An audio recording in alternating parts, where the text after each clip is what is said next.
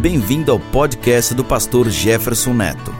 Nosso alvo é te ver crescendo cada vez mais em conhecimento e ministrar de tal forma ao teu coração que você se torne cada vez mais eficaz no seu chamado. Ouça agora o pastor Jefferson Neto. Muito bem, vamos à palavra de Deus nesta manhã. Se você puder abrir comigo no livro de Jonas, Jonas capítulo 1. Muito bem. Hoje eu vou começar uma série, talvez, sei lá, três, quatro, cinco mensagens que seja, sempre depende do Espírito Santo. Mas eu quero começar hoje uma série uh, com o tema impactar. E a palavra de hoje é uma introdução a Jonas, ao livro de Jonas e ao que eu né, aquilo que eu sinto que o Senhor quer nos falar nos próximos domingos, dentro desta série Impactar. Hoje eu vou falar sobre o teu histórico conta. Jonas capítulo 1, versículo 1 diz assim: E veio a palavra do Senhor a Jonas, filho de Amitai, dizendo: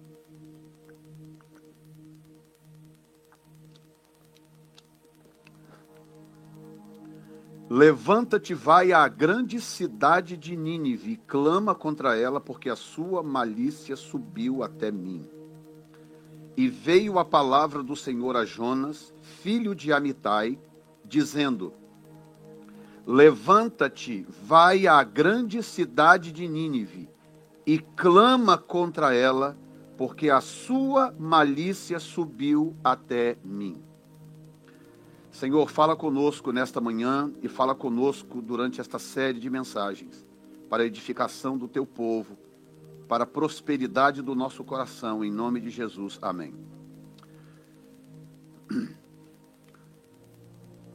Jesus foi a pessoa mais fantástica que pisou na face da terra. Não existe, nunca existiu e jamais existirá alguém como ele. Ele está vivo, mas está agora na eternidade, à destra do Pai. E, portanto, estou falando dele em forma humana, fisicamente andando aqui na terra. Ninguém foi mais especial do que Jesus. Durante três anos e meio de ministério, o que começou a acontecer depois dos seus 30, portanto, portanto em 33 anos de ministério, Jesus citou apenas três profetas, por nome. Ele fez citações que se referem a outros profetas, tá? ele fez citações que se referem a Isaías, ele fez citações que se referem a Oséias, mas ele citou apenas três profetas por nome, sendo que nós temos, só dos profetas menores, são doze profetas menores e mais quatro profetas maiores. Livros mais extensos e etc. Sem falar os profetas não literários, que são aqueles profetas que passaram pelo Velho Testamento, mas não deixaram nada escrito, não escreveram nada. São profetas chamado, chamados profetas não literários. Então nós estamos falando aí de umas boas dezenas de profetas. No meio dessas sei lá, duas, três dezenas de profetas, Jesus citou apenas três por nome. Ele citou Moisés, algumas vezes, três, duas ou três vezes. Ele citou Elias e ele citou Jonas. Quando ele fala de Jonas, que é o assunto que nos interessa hoje, portanto, não vou falar nem de Elias nem de Moisés. Moisés, principalmente, ele citou em referência a autoridade literária da lei. Então, de vez em quando, ele citava Moisés para deixar claro que a lei do Velho Testamento realmente tinha autoridade canônica ou autoridade ah, ah, inspirada por Deus. No caso de Jonas, ele fez uma referência muito interessante, porque ele tomou a experiência de Jonas de três dias e três noites no ventre de um grande peixe, e tomou essa experiência como um simbolismo da, da sua própria morte, sepultura e ressurreição. Tá? Alguns ah, historiadores ou especialistas, comentaristas da Bíblia, acreditam que Jonas chegou a morrer. Eles acham que Jonas chegou a morrer, que é, seria impossível alguém passar três dias e três noites no, no ventre, na barriga de um peixe e ficar vivo. Então, alguns defendem mesmo a ideia de que Jonas teria morrido. Outros não. O texto é um pouco ambíguo, então o texto abre realmente a possibilidade, as duas possibilidades, para Jonas realmente ter morrido e, e, e o Senhor tê-lo ressuscitado no final, ou, ou não. Mas o fato é que Jesus toma Jonas para si como símbolo.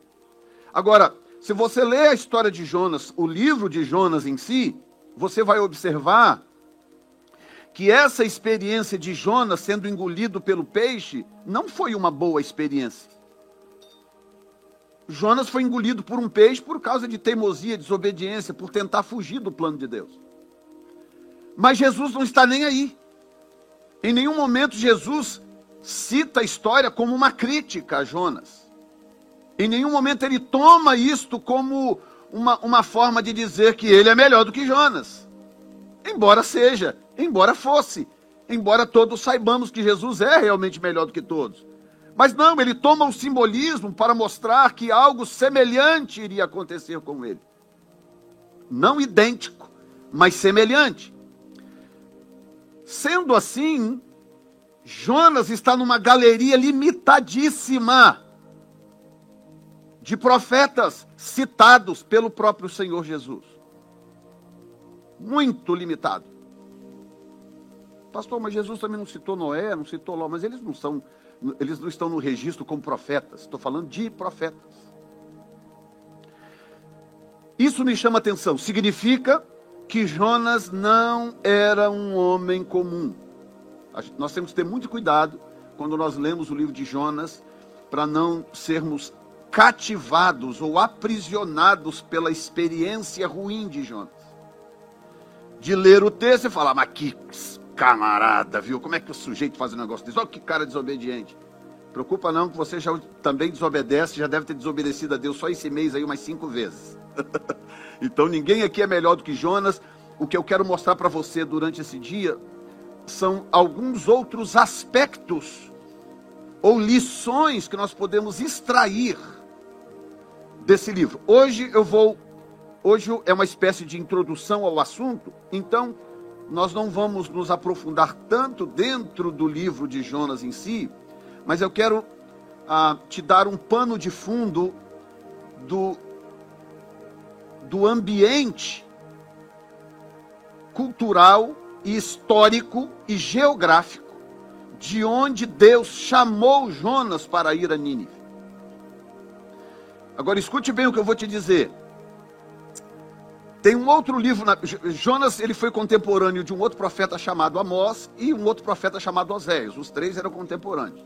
Eu vou deixar Oséias de lado, porque o propósito do livro de Oséias é consideravelmente diferente, é um livro bem, bem, bem diferente. A gente pode falar desse livro aí um outro dia, uma outra oportunidade.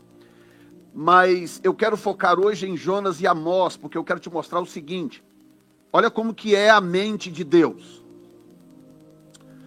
Amós era um profeta de Judá, tá? Habitava numa região chamada Tecoa, em Judá, no Reino do Sul. Nessa época os reinos estavam divididos, para quem não sabe ou não lembra. O norte era um reino, que era o reino de Israel, ao sul era um outro reino, que era o reino de Judá. Tinha reis diferentes, eram dois reinos diferentes. Então Amós era um profeta de Judá, de Tecoa, região do sul, do reino de Judá. Jonas, assim como Osé, assim como Oséias, eram profetas do norte. Olha o que, que Deus fez, a coisa mais estranha, mais incomum. O próprio Senhor Jesus disse que o profeta não tem autoridade ou não tem honra, né? O profeta não tem honra senão na sua própria terra. Deus pega Amós em Judá, fala assim: Amós, levanta e vai a Israel e profetiza contra ela, ela, nação, profetiza contra ela, profetiza contra os reis. O rei dessa época de Jonas era um camarada chamado Jeroboão, um cara muito ruim. Pensa num cara ruim. Assim, estilo PCC. Estilo Comando Vermelho. O cara era ruim. Nessa época, Israel tinha prosperado muito. Bênçãos de outros reinos chegaram, desencadearam nessa época. E era um reino muito, muito rico, muito próspero. Judá também não estava mal, estava muito bem. E aí o Senhor pega Amós e fala: vai lá no reino de Israel e profetiza. Sendo que lá no reino de Israel já tinha um profeta chamado Jonas.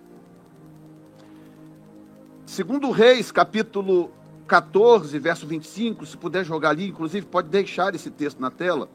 Segundo Reis, capítulo 14, versículo 25. Ah, no verso 23, pode deixar o 25 ali. O verso 23 diz: No 15 ano de Amazias, filho de Joás, rei de Judá, começou a reinar em Samaria Jeroboão. Então, enquanto Joás reinava em Judá, esse Jeroboão segundo começou a reinar em Israel.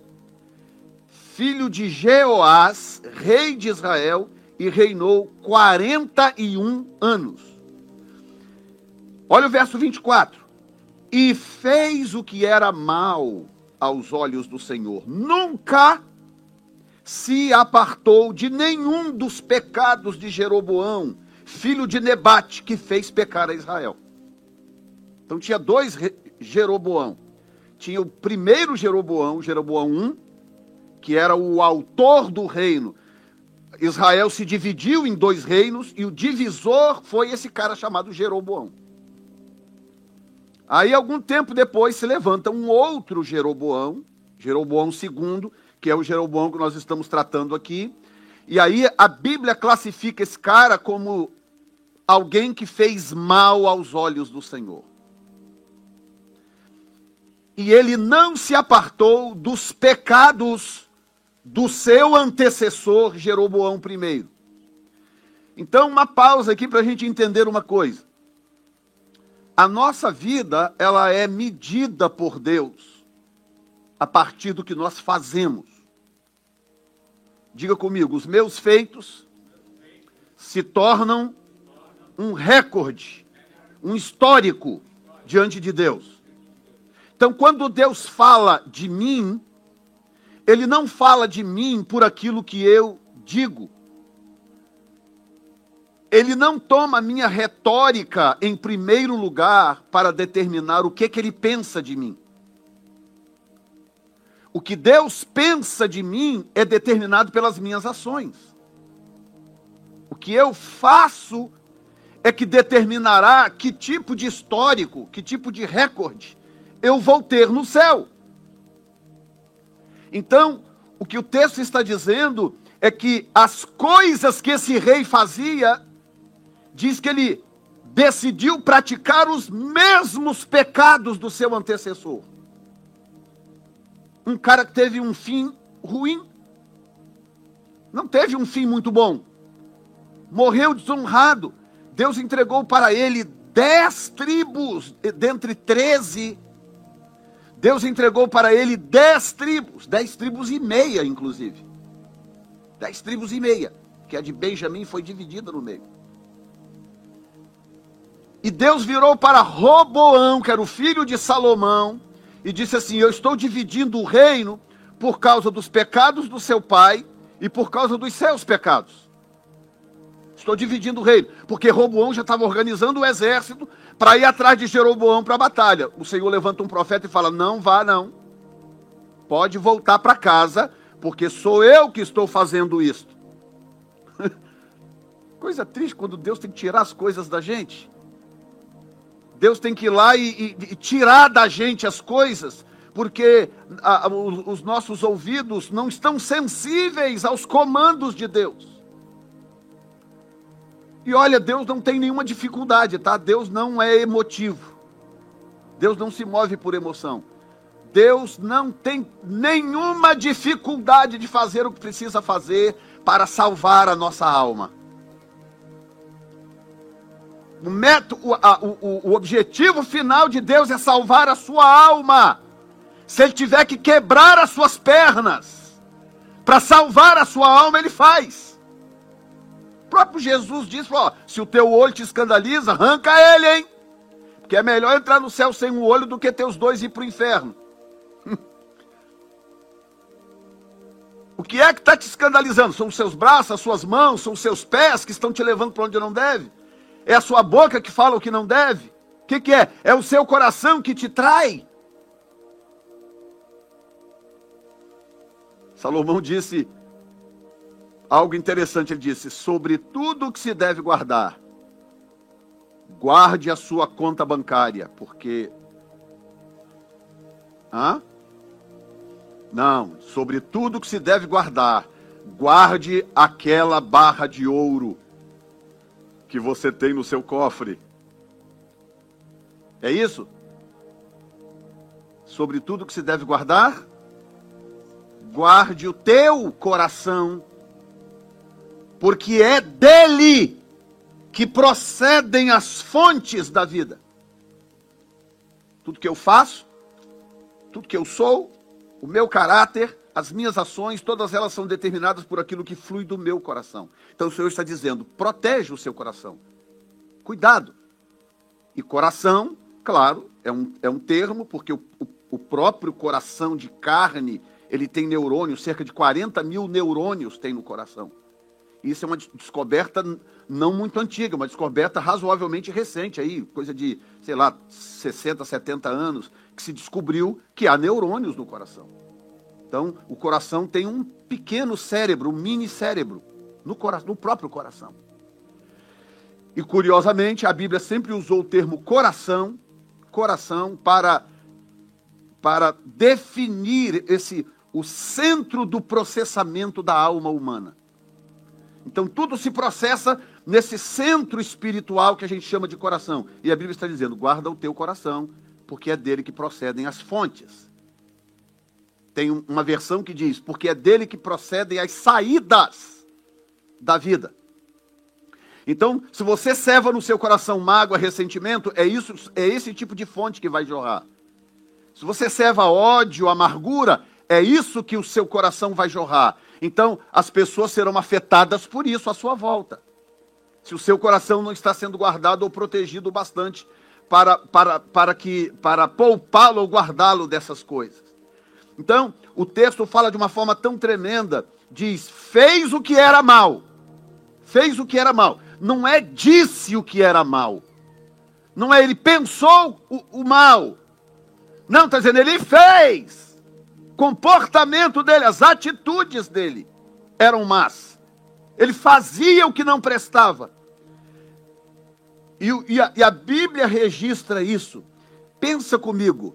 Se a Bíblia não estivesse fechada, se ainda tivesse aí gente escrevendo a Bíblia e fosse escrever o, a sua história, que a Bíblia, a Bíblia é muito sucinta, né? A Bíblia, três versículos, escreve a história do caboclo inteiro, né? Tem histórias que são mais longas porque Deus tem propósito, outras histórias é três versículos. Então eu fico pensando, se a Bíblia tivesse sendo escrita ainda e Deus fosse escrever a história de Jefferson Neto, como é que seria essa história? Em três versículos, dois, três versículos. Como é que seria a sua história? Lembre-se que Deus conhece o seu coração. Não, não dá para levar Deus no bico. A gente leva muita gente no bico, mas Deus não tem jeito, porque Ele sabe do seu coração, Ele sonda o seu coração. Diz que ele fez o que era mal aos olhos do Senhor, nunca se apartou, nunca se apartou. Esse nunca que fala tanto que você nem calcula significa que houveram várias tentativas. Se você tiver curiosidade o bastante, depois em casa, leia o livro de Amós, são nove capítulos só. Nove capítulos. Dá para ler uma sentadinha de 30 minutos, 40 minutos. Para você entender o que, que, o que, que esse texto está dizendo. Nunca se apartou.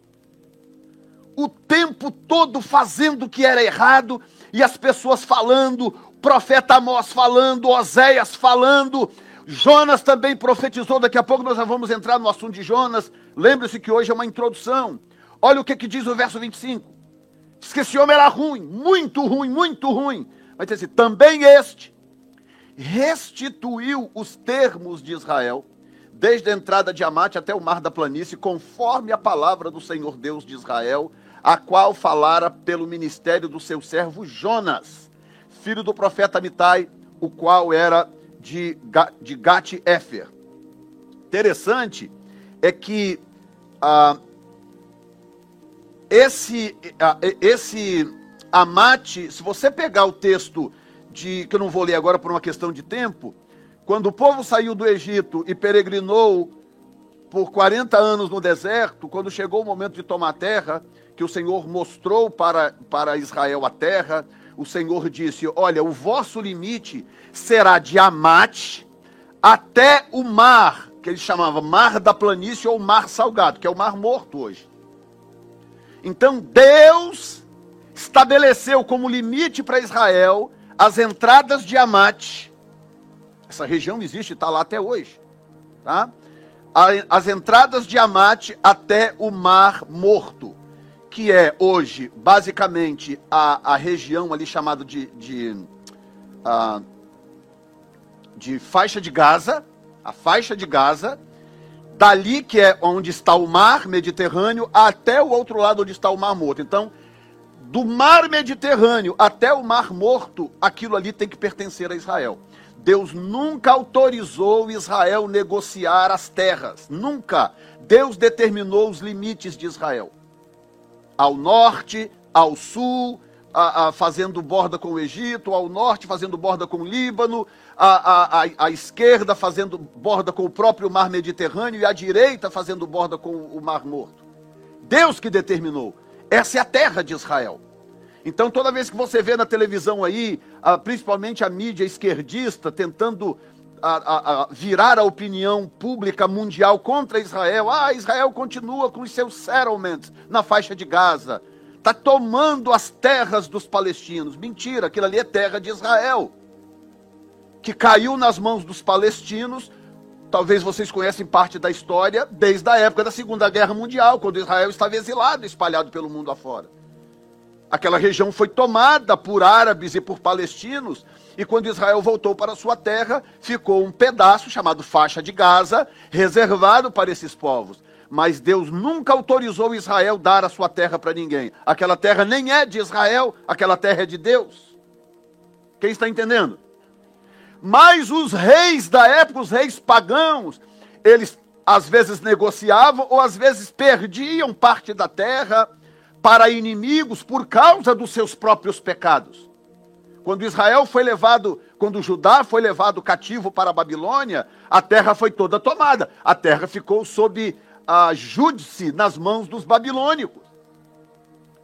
Ou seja, eles perdiam a terra em duas situações: quando eles negociavam a terra por interesse, ou quando eles perdiam para o inimigo por causa dos seus pecados. Mas Deus nunca mudou de ideia. Depois da, da grande tribulação, terminar a grande tribulação e começar o milênio, a promessa de Ezequiel 47, que eu preguei aqui várias vezes, vocês lembram disso? Ezequiel 47 em diante, a promessa de Deus é que os limites de Israel serão todos restaurados. O Estado de Israel será integral, todas as fronteiras restauradas, porque Deus não abre mão daquela terra. Você pode dizer amém, Jesus? Isso nos ensina que Deus não abre mão do que é seu. Quem aqui é do Senhor? Hum? Deixa eu ver sua mão. Quem é do Senhor aqui? Deus não abre mão do que é seu. Entenda isso. Deus não abre mão do que é seu. Ele faz o que for preciso para não te perder. Quebra o dedão do seu pé, quebra suas pernas, amputa sua mão, arranca um olho. Pastor, misericórdia, que mensagem é essa, pastor? Foi Jesus que falou. Estou falando nada que Jesus não tenha dito, não começar a brincar com Deus e fazer firula com Deus, ele age. Ele age, ele não está de brincadeira. E aí, quando o texto diz que, ah, ele fez o que era mal, tem consequência, diga, tem consequência. Pastor, o que isso tem a ver com Jonas, pastor? Vamos falar um pouquinho de Jonas agora. Pensa bem, o livro de Jeremias, bem como parte de Crônicas e de Segundo Reis, contam a história de como Jeremias profetizou por vinte e tantos anos. Olha bem, tentando convencer reis malignos a fazer o que era certo. Vinte e poucos anos, profetizando, dizendo: pelo amor de Deus, se arrependam. O Senhor está dizendo: vocês estão fazendo o que é mal, vocês estão fazendo o que é errado. Se arrependam, por favor, porque as consequências vão ser trágicas. Jeremias, quantos anos? Vinte e poucos anos. Dizendo a mesma coisa. Saía um rei, entrava outro. Jeremias continuava dizendo. Do capítulo 18 de Jeremias para frente, do capítulo 19 para frente, porque até o 18 a retórica de Deus era: se vocês se arrependerem, eu, ainda tem jeito. Deus mostra um, um, um, oleiro fazendo um vaso, o vaso quebra, aí ele pega o barro, a massa, faz um outro vaso. O Senhor fala: porventura não posso eu fazer o mesmo? Vocês são um barro rebelde que amassou, mas eu posso fazer um vaso novo. Isso até o 18. Ah, meu filho, mas do 19 para frente, muda completamente a história. Isso depois de vinte e tantos anos. Aí muda a história. Aí a história é o seguinte: se rendam à Babilônia quando ela chegar. Porque se vocês não se renderem, vocês vão todos morrer. Porque a Babilônia está vindo, o rei da Babilônia está vindo, e ele vai invadir a cidade, ele vai tomar a cidade, ele vai levar todos cativos. Mudou completamente a retórica. E aí começou a perseguição a Jeremias. Por quê? Porque agora estavam usando um argumento de que Jeremias era traidor da nação. Jeremias está traindo a nação, está mandando se render ao inimigo. Não é Deus, depois de 20 anos de aviso, é Deus dizendo: agora já entornou o caldo, não tem mais jeito, vocês vão cativos. Quem quiser ficar vivo, não resista à invasão babilônica. Em Jeremias. Agora, olha que coisa. Olha o que, que está no livro de Amós capítulo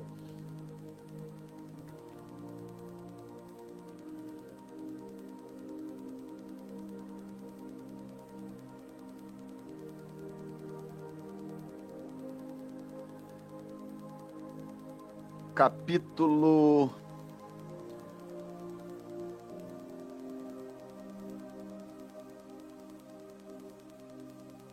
capítulo 7. Olha bem. Amós é o Jeremias da época de Jeroboão, tá? Ah, historicamente, Jeremias está muito à frente, muito à frente de, de, de Amós. Jeremias vem muito depois de Amós. Mas eu estou fazendo uma comparação para você entender. O que Jeremias era no reinado dos reis da sua época, Amós era para Jeroboão. Deus levantou Amós na mesma época de Jonas. Você já vai entender onde é que Jonas entra na história. Na mesma época de Jonas, Deus levantou Amós, tirou ele do sul, levou ele para o norte. Diga, vai lá e profetiza. Diga para eles que os pecados chegaram até mim. Diga para eles que se não se arrependerem, haverá consequências. Amós falando. Aí Verso 8, Amós 7, 8. E o Senhor me disse: Que vês tu, Amós? E eu disse: Um prumo. Então disse o Senhor: Eis que eu porei o prumo no meio do meu povo Israel, nunca mais passarei por ele. Ou seja, está na hora de acertar as coisas que estão tortas. Eu vou colocar um prumo lá. Mas os altos de Isaac, os lugares de idolatria, assolados e destruídos e, e, e destruídos os santuários de Israel, e levantar-me-ei com espada contra a casa de, de Jeroboão. Deus falando pelo profeta Amós. Verso 10. O que, que acontece quando você não está com a vida lá muita, muita coisa, e Deus levanta um pregador, um profeta, para poder te dar uma palavra de disciplina, e só disciplina quem ama. Quantos concordam? Deus disciplina porque ama. Então, se, se a coisa não está bem, não está ok, Deus levanta alguém, um profeta, para falar com você. O que, que acontece? Você, como filho de Deus, se quebranta, é ou não é? Você se quebranta, você se humilha, Senhor, tem misericórdia de mim. Mas o que, que aconteceu na época de Jeremias? Majestade, Jeremias é um traidor, joga ele nas cisternas, espanca, bate e trataram Jeremias como um bandido durante anos. Olha o que, que aconteceu com Amós. Então Amazias, o sacerdote, que era uma espécie de pastor na época.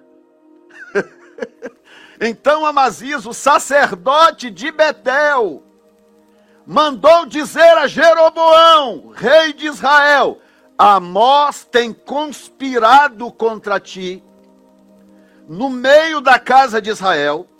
A terra não poderá sofrer todas as suas palavras. Gente, o profeta vem, traz a palavra do Senhor, diz o que está por acontecer, fala das consequências dos pecados da nação, do povo de Deus. Quem mais? Qual é o povo que deveria ser mais sensível à voz de Deus? O povo de Deus. Será possível que tenha uma pessoa andando lá fora, cheirando cocaína, fumando maconha, rodando bolsinha numa esquina, que é mais sensível à voz de Deus do que eu? É possível? É possível. Triste, mas é possível. Porque difícil uma cidade mais pagã do que Nínive. Muito difícil. Nínive era uma cidade que dava show de paganismo. Você sabe quantas cidades ao longo da história foi destruída ou ameaçada de destruição por causa dos seus pecados? Nós já temos aí seis mil anos de história. Quantos imaginam quantas cidades que Deus decidiu destruir ou quase destruiu por causa dos seus pecados? Sabe quantas? Quatro cidades. Em seis mil anos. Portanto, tem que, ser, tem que ser cidades muito ruins, sim ou não? Eu estou tirando fora as campanhas de Israel para poder tomar a terra. Estou falando de coisas que Deus falou. Essa cidade vou ter que destruir. Ele fez isso com Sodoma e Gomorra. Ele fez isso com Nínive. Ele fez isso com Jerusalém. Ele fez isso com Samaria. Quatro cidades. Ele falou: chega, passou do limite, vou destruir essa cidade. Ele destruiu, aliás, ele destruiu as quatro, porque ele não destruiu Nínive na época de Jonas, mas cerca de 300 anos depois ele destruiu Nínive. Porque esqueceram de tudo, 300 anos depois a cidade estava igual ou pior, ele falou, então vou destruir Nínive. Foi lá e destruiu Nínive. Quatro cidades. Isso é para você entender o quão ruim era aquele povo. Mas quando eles ouviram a palavra profética, em três dias a cidade inteira se converteu. Uma cidade pagã de idólatras, de, de prostituição liberada, de sacrifício de crianças. Em três dias a cidade inteira se converteu. Jerusalém ouviu o profeta Jeremias 20 anos e nunca se converteu. E agora Samaria que ouviu o profeta Amós também durante um bom tempo, e ao invés de dizer o Senhor está falando, o Senhor quer, quer nos perdoar, não, a palavra do pastor, do sacerdote. Escute bem o que tem por aí de gente, inclusive nos altares, dizendo as coisas erradas, pregando que as pessoas querem ouvir, muito mais preocupados de encher o ambiente, ou com seus salários do que coragem para dizer o que a Bíblia diz. Tudo que está escrito na Bíblia precisa ser dito. Não só aquilo que nos aquilo que nos, que nos promove ou aquilo que nos elogia. O sacerdote, meu Deus, o sacerdote, que era o primeiro chegar para o rei e falar: Rei, eu acho que a coisa pegou. Tem um profeta aí de Deus dizendo que se, se nós não mudarmos de vida, a coisa vai. O sacerdote. Não, ele vai no rei e fala: Majestade, esse cara está conspirando contra você. Impossível, não tem como acontecer o que esse cara está dizendo. Isso é conspiração. Agora escute. Lembra que eu estou falando hoje sobre a importância do seu histórico, do seu recorde. Seu histórico importa, é o tema de hoje. Ao mesmo tempo que Deus pega Amós no sul e leva para o norte para profetizar, sendo que lá já tinha Oséias e Jonas. Mas é que Oséias tem um propósito um pouco diferente. Deus pega Jonas, que ele profetiza lá um pouco, não, não deve ter sido muito, porque não tem registro escrito. O que nós temos de registro é o texto que está ali, também restituiu os termos de Israel, desde a entrada de Amate até o mar da planície, conforme a palavra do Senhor de Israel, a qual falara pelo ministério de seu servo Jonas. Então agora raciocina. Nós temos dois livros na Bíblia que abordam o tempo de Jeroboão. Dois livros escritos sobre o assunto, Amós e Oséias. Os dois livros são muito duros, muito duros. Amós foca nas profecias locais, nas coisas que estavam por acontecer naquele tempo. Osés é mais escatológico. Osés tem visões e profecias muito escatológicas à frente do seu tempo. Mas os dois profetizando lá. E nenhum dos dois conseguiu fazer Jeroboão andar na linha. Culpa deles? Não. Não é culpa deles, eles profetizaram. Mas aí vem um caboquinho chamado Jonas, que não deixou livro escrito sobre as profecias, nada. O livro que nós temos dele é o livro de Jonas, que conta uma história que, se você não tiver cuidado, você termina de ler o livro e fica com raiva dele. Mas tem coisas nas entrelinhas para a gente observar. Vem Jonas e começa a profetizar. Ó, oh, assim diz o Senhor, hein? Aquela terra que você deu lá, negociou, perdeu para a Síria, aquela terra não é sua, aquela terra é do Senhor. O Senhor está dizendo: restaura os limites de Israel. Assim diz o Senhor: restaura. E uma vez, duas. E Jonas, você sabe como é que era Jonas, né? Jonas era aquele cara, temperamento, né? Pavio curto. Mas era um cara que tinha uma potência, uma, um impacto impacto espiritual. Por isso que o nome da série é Impactar. Jonas tinha alguma coisa em Jonas que o diferenciava. E Deus tratava com Jonas a despeito ou apesar do seu pavio curto, das, su das suas falhas, dos seus ímpetos. Deus sabia do impacto espiritual de Jonas na experiência que eu tive em novembro de, de arrebatamento que eu contei para vocês aqui, eu acho que eu cheguei a contar toda a experiência, não lembro agora. Ah, na visão que eu tive de Jonas, eu vi um homem grande, mais alto do que eu, provavelmente, muito forte, corpo robusto, um homem, um homem que se você resolver enfrentar, você pensaria umas 15 vezes antes. Se o Jonas literal era realmente do jeito que eu vi na visão, era um homem muito forte, muito robusto, grande. E um homem que não tinha medo, porque algumas pessoas dizem, eu já ouvi pregadores dizer, ah, Jonas não queria ir para Nínive porque ele estava com medo.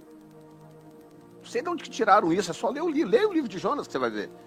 Não tinha medo nenhum, Jonas não tinha medo de nada. Ele não queria ir para Nínive, ele mesmo diz no final do livro. Ele fala, tá vendo? Por isso que eu não queria vir, porque eu sabia que o Senhor era misericordioso. eu não queria vir porque o Senhor ia perdoar esse povo. Tipo assim, ah, Deus está me mandando lá profetizar que a cidade vai ser destruída em 40 dias, mas eu sei como é que ele é. Se esse povo se arrepender, ele não vai destruir coisa nenhuma, então eu não vou. Porque a Síria era inimiga de Israel. A Síria era inimiga de Israel. Aí Deus te levanta, manda você profetizar na casa do inimigo. Sabe aquele inimigo que você gostaria de ver fulminado? Sabe, aquela pessoa que te deu problema, aquela família que isso e aquilo, e o Senhor fala, vai lá e clama contra ela. O Senhor não diz, vai lá e prega para eles. Não, vai lá e clama contra. é comigo mesmo. É para clamar contra? É, é comigo mesmo. Aí Jonas vai, três dias, começa a gritar pela cidade. Ó, oh, 40 dias, hein? O senhor vai destruir essa cidade. Porque o pecado de vocês subiu até o Senhor. 40, hein? Isso no primeiro dia. No dia seguinte, 39, hein? Contagem regressiva. Terceiro dia, 38, hein? Tá vindo aí, hein? Vocês se preparem. Um reino que constantemente atacava Israel, inclusive esses limites de Amate havia sido tomado pelos sírios. Pelos assírios, melhor dizendo. Então, pensa no, pensa no, no, no, no na situação de Jonas. Ele está profetizando na casa do inimigo que tinha trazido dores a Israel. 38, hein? E ele só profetizou três dias. Imagina se ele profetizasse mais uns dez. Contagem regressiva. Andando pela cidade. E aí alguém levou o assunto para o rei. Majestade, o senhor está sabendo o que, que é? Tem um, um, profeta aí, diz que veio em nome aí de, de, de Jeová. Diz, ele está dizendo que Deus vai destruir a cidade em 40 dias por causa dos nossos pecados. O rei fala, meu, sério, sério. O rei tira a roupa do corpo, bota pano de saco, desce do trono faz uma ordem executiva, um edito, manda espalhar pelo reino, dizendo: ó, três dias ninguém come nada, ninguém, ninguém, nem animais, nem gente, ninguém. Vamos nos humilhar diante de Deus para ver se Ele nos poupa dessa destruição.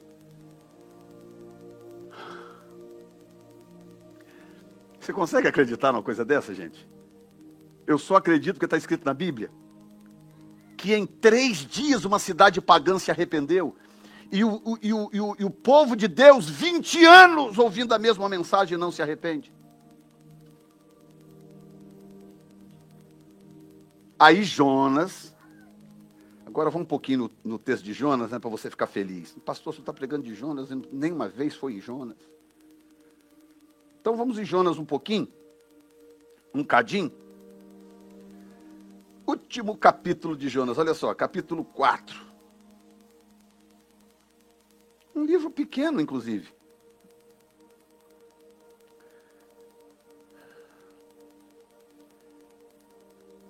Versículo 5. Escuta essa, que cena tremenda. Jonas 4, 5. Então Jonas saiu da cidade e assentou-se ao oriente da cidade e ali fez uma cabana. Ele foi acampar. E se assentou debaixo dela à sombra, vírgula, até ver o que, que aconteceria à cidade. Ou seja, ele profetizou. Ó, oh, 40, hein? 39, hein? 38, hein? Entregou. Ele tinha absoluta certeza que a mensagem era de Deus. Coração pulsando, talvez até com raiva daquele povo sai, vai lá no alto do monte, monta uma cabaninha, faz um camping. Monta uma cabaninha, senta lá e fica. Agora eu quero ver, eles aprenderem o que é bom para tosse. Porque ele não ficou dentro da cidade esperando para ver o resultado da mensagem. Ele não ficou. Ele pregou e saiu. Ele não está sabendo que o Espírito de Deus está se movendo na cidade. Ele não sabia que havia um espírito de arrependimento lá.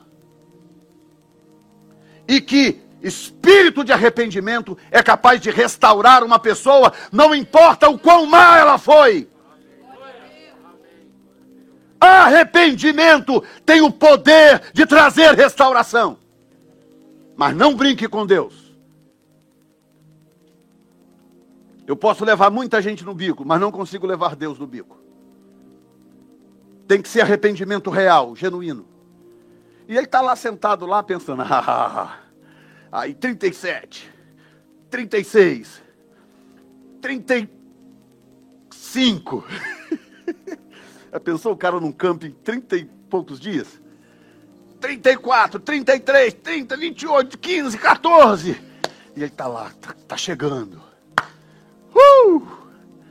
8, 7, 6. Gente, sabe o que, que eu penso? Eu penso que 4, 3, 2. Aí no, no dia 1 ele levantou e ficou. É hoje que esses malandros vão aprender. vai voar perna e braço para tudo quanto é canto. Você sabe o que, qual era o problema no coração de, de, de Jonas?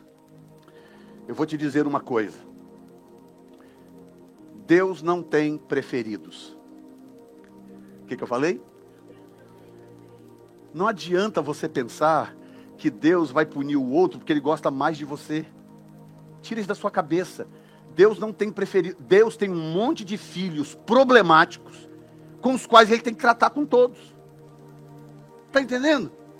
Ah, gente, nós temos dois filhos, mas quem aí tem, talvez aqui ninguém, mas alguém que tem aí cinco, seis filhos? Pergunta, você gosta mais de qual? Eu gosto de todos. Já bati em todos, já dei beliscão em todos, já botei todos de castigo. É ou não é? Sim ou não? É. o papai tá lá, ó, fazendo assim, ó, ó, é verdade, é, é.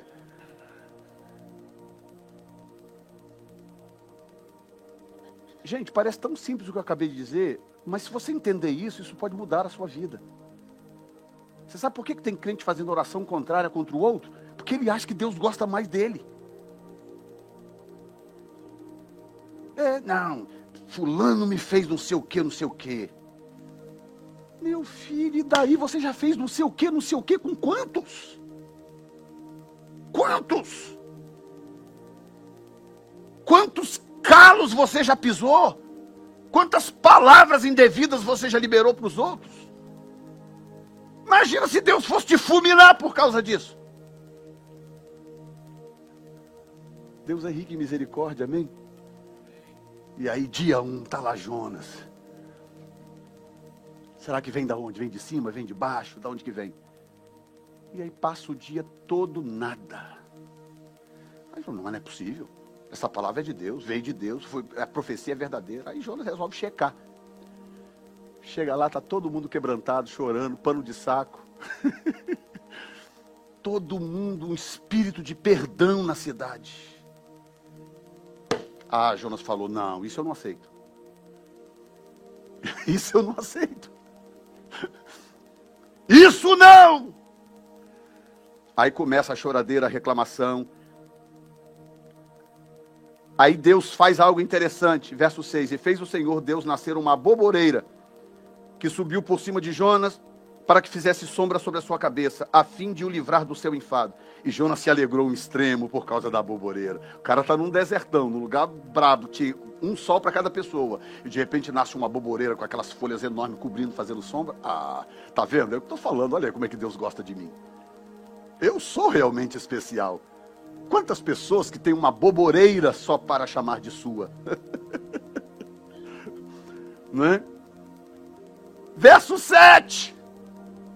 Mas Deus enviou um bicho no dia seguinte ao subir da alva, o qual feriu a boboreira e esta secou. Oh, oh. Oh, oh. E aconteceu que, aparecendo o sol, Deus mandou um vento calmoso oriental, e o sol feriu a cabeça de Jonas, e ele desmaiou, e desejou com toda a alma morrer, dizendo: melhor morrer do que ficar vivo. Verso 9: Então disse o Senhor a Jonas: é acaso razoável que assim te enfades por causa da boboreira? E ele disse: É justo que me enfade a ponto de desejar a morte. Verso 10: E disse o Senhor: Tiveste compaixão da boboreira, na qual não trabalhaste, nem a fizeste crescer, que em uma noite nasceu e em uma noite pereceu. Olha como termina o livro. E não hei eu de ter compaixão da grande cidade de Nínive, em que estão mais de 120 mil homens, que não sabem discernir entre a mão direita e a esquerda, e também muitos animais. Deus falando: Você quer que eu destrua essa cidade só por causa do litígio entre os reinos? Você quer que eu destrua essa cidade sem dar a eles a chance de arrependimento? 120 mil homens. Alguns dizem aqui que esses 120 mil homens é o total da cidade. Outros dizem que só contava os homens. Porque tem uma palavra hebraica aqui meio ambígua. Se era 120 mil homens, nós estamos falando de no mínimo 300 mil pessoas. Deus está dizendo: você quer que eu destrua uma cidade de 300 mil pessoas só porque você não gosta dela? Você não quer que eu dê a ela a oportunidade? Aí lá em Amós, o Senhor diz algo interessante: diz, certamente o Senhor não fará coisa alguma sem antes revelar o seu segredo aos seus servos, os profetas. O que, que isso significa? Significa, antes de qualquer juízo, Deus levantará um profeta maluco para poder chamar a sua atenção. Sempre, sempre, sempre haverá um profeta dizendo: se arrependa, muda o teu comportamento, acerta a tua vida com Deus, para que Deus não tenha que fazer o que está fazendo, não tenha que fazer o que planeja fazer. E aí, diga comigo: o nosso Deus é rico em misericórdia. Uh, Coloque-se de pé neste momento. Oh, santo, santo, santo, santo. Por que, que você acha que Deus escolheu Jonas para esta missão? Uma missão dificílima, problemática. E Deus esperou até que o cara resolveu. Deus, Deus esperou o processo inteiro. Ele fugir para o navio errado, ele cair no mar, ele ser engolido por um peixe, ficar três dias no vento do peixe, ser cuspido pelo peixe. Deus esperou tudo isso. Por que, que tinha que ser Jonas? Por que, que Deus, Zé Carlos, não faz o seguinte: tu não quer não, né? Ok, então vem você aqui, vai lá e prega na cidade de Nínive. Por que, que Deus insiste conosco em certas coisas? E não abre mão que seja a gente em certas coisas. Pensa bem nisso, gente.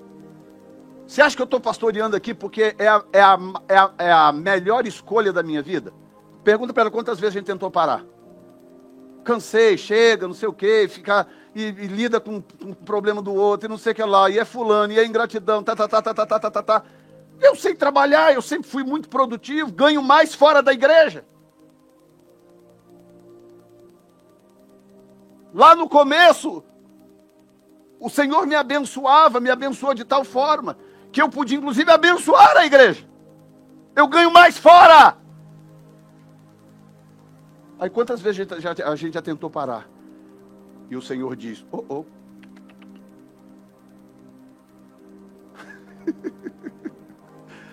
Você está entendendo, gente?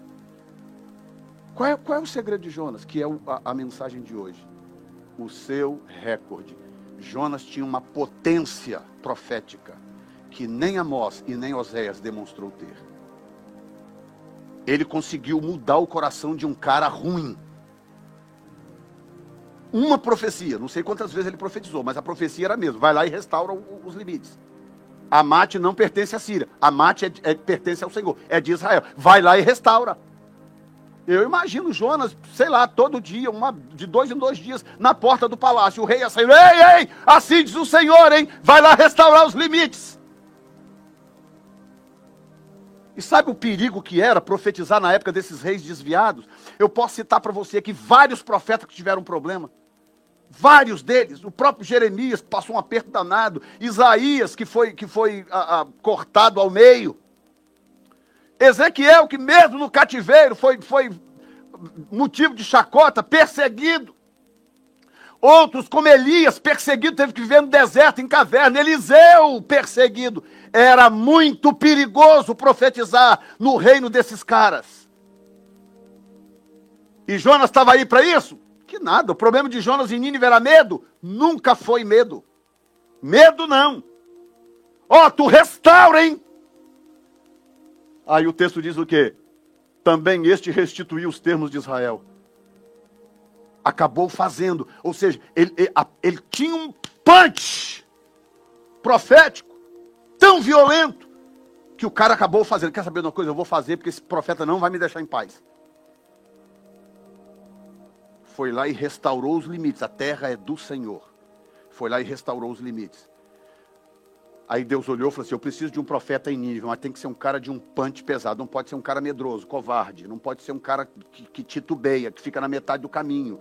Tem que ser um cara de, de pegada. Eu tenho um, ele é teimoso, ele é desobediente. Eu vou ter que dar uma quebrada nele, mas vai dar certo. Deus olha para você e olha para mim, ele sabe de todas as nossas falhas. Ele sabe onde somos fracos. Ele sabe qual é o nosso problema. Ele fala: não tem problema, vou dar um aperto nele, vou dar uma prensa nela, mas no final vai dar certo. Deus vai te usar na área que Ele te escolheu, não importa o quanto você se debata. Ele tem um plano e esse plano será executado. Você pode dar glória a Deus nesta noite. Levante a sua mão para o Senhor. Uh.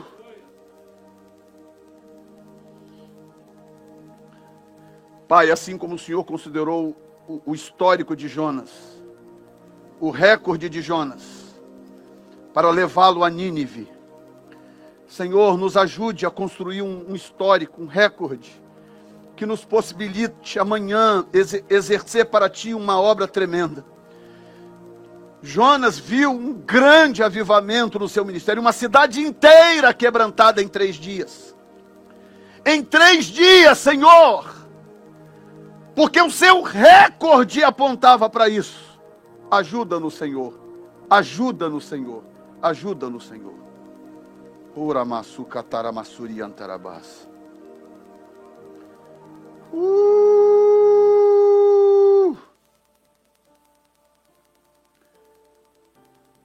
Diga para o Senhor o que está no seu coração.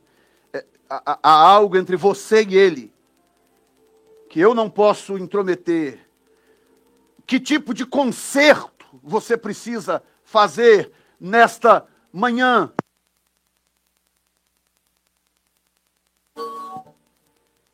Tem algum conserto que precisa ser feito nesta manhã? Tem alguma coisa que Deus está pedindo de você?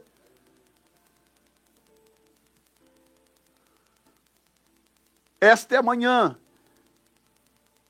Esta é a série que Deus vai usar para revelar o seu caráter, revelar o seu coração para o seu povo. Grande chance de quebrantamento. Já que você foi abençoado por este podcast, compartilhe com alguém que também precise de uma palavra de encorajamento. Deus te abençoe.